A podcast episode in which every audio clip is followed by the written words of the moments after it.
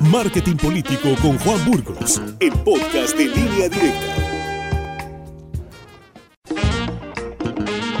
Es punto fino y creo que viene filoso también el día de hoy. Juan Burgos, ¿cómo estás? Bienvenido, buenos días, feliz año. Feliz año, Víctor, feliz año a todo el auditorio. Les deseo eh, éxito, salud sobre todo y prosperidad en todo sentido, Víctor. Gracias. Aquí también el equipo de la producción, feliz año. A ti también. Este, gracias, muchas gracias. Y bueno, sí, eh, este año vamos a empezar filosos porque pues parece que eh, este año se viene difícil, la cosa política va a estar intenso. Y quiero enfocarme en dos cosas que pasaron solo en estas últimas dos semanas del 2022 y que son un buen indicativo de lo mucho que se está degradando la política mexicana y que vale la pena, más allá de la grilla y del análisis político tradicional, hay que ver cómo, cómo se está degradando este, ante nuestros ojos la política mexicana y, ya nuestra capacidad de sorpresa y de asombro es cada vez menor. ¿no? Primero, y quizás con mayor importancia para el país y las, por las consecuencias que tuvo, fue la reacción de una ministra de la Suprema Corte de Justicia de la Nación, al haber sido evidenciada de haber plagiado su tesis. No solamente se decantó en una serie de contradicciones y mentiras en su defensa, sino que hizo gala de un cinismo que no habíamos visto en la política mexicana en hace muchos años. Y miren que hemos tenido a varios cínicos en el poder y nuestra capacidad de asombro es realidad es en realidad pues ya nula, ¿no? La ministra no solo insiste que no plagió su tesis a pesar de que la UNAM la máxima casa de estudios del país, así lo señaló en un comunicado.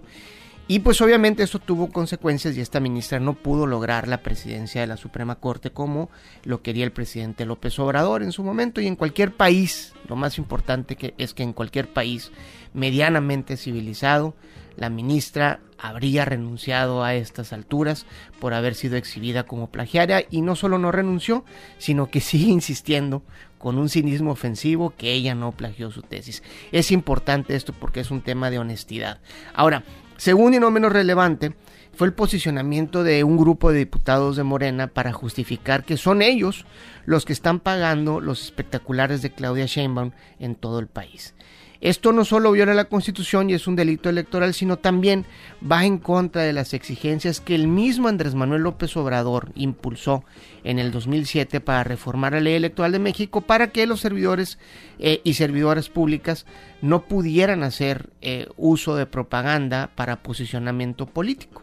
Pero al parecer, pues esta exigencia, ahora que ellos son gobierno, ya no les importa mucho o ya no la quieren acatar, pues ahora quieren usarla a su favor, como en su momento lo hicieron también el PRI y el PAN. De nuevo, de parte de, este grupo de diputados de Morena, un cinismo que no habíamos visto en muchísimo tiempo en un país donde el cinismo político es casi letra de cambio.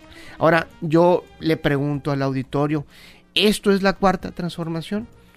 Mentirle a la gente, negar la realidad eh, cínicos, por decirlo así, mintiéndole sin pudor alguno a la gente. Eh, el ejemplo, por ejemplo, de, la ministra que plagió su tesis y sigue en el cargo, es el ejemplo que le queremos dar a cientos de miles de jóvenes que hoy están empezando a hacer su tesis profesional para graduarse. ¿Es eso lo que queremos en el país? Ahora, ¿no se suponía que eh, la cuarta transformación era un grupo que decía ser diferentes a los que fueron, Víctor? Es pregunta.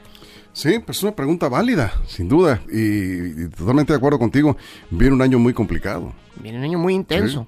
Ahora, aunque amigos del auditorio, pensándolo bien, quizás sí son diferentes, pero son diferentes porque son peores. ¿Peores, en serio? ¿Tú crees que sean peores o son tan iguales? Pues por lo menos dijeron que iban a ser diferentes, que iban a ser mejores y resultaron iguales y eso los hace peores. Ahora, hay cosas, tiene sus eh, eh, bemoles, ¿no? Eh, todos los gobiernos tienen errores, tienen aciertos, tienen cosas buenas, algunas no tan buenas, unas malas, no tan malas, en fin, habría que hacer ese análisis, ¿no? Claro. Porque no pues, todo es malo, ¿o sí? No, no, no, no, a ver, eh, yo estoy señalando dos puntos que tienen que ver con la honestidad. Sí. Eh, y con el respeto a la ley. Y el combate a la corrupción, ¿no? Eh, con, honestidad y respeto a la ley, ¿no? Dos puntos. Claro, del gobierno, cualquier gobierno tiene sus errores, tiene sus aciertos, pero en este caso, en este, en estos dos casos que son fundamentales para la parte electoral y para la parte de la justicia de la nación, ¿no? Aquí estamos viendo cinismo a cambio de qué? De una confianza que le entregó la gente porque dijeron que iban a ser diferentes. Lo, pongo como, como cuestionamiento. me dan ganas de responderte, pero ya no hay tiempo, Juan. Siempre dejas la víbora chillando aquí en, este espacio. Muchas gracias. Tus redes, porque díganle lo que quieran decirle en sus redes sociales, siempre, siempre contesta además. Juan. Bienvenido a los comentarios eh, en arroba Juan Burgos en Twitter, en facebook.com diagonal Juan Burgos y en mi correo electrónico que es juanesburgos arroba gmail.com. Vaya arranque de año, ¿así vas a estar?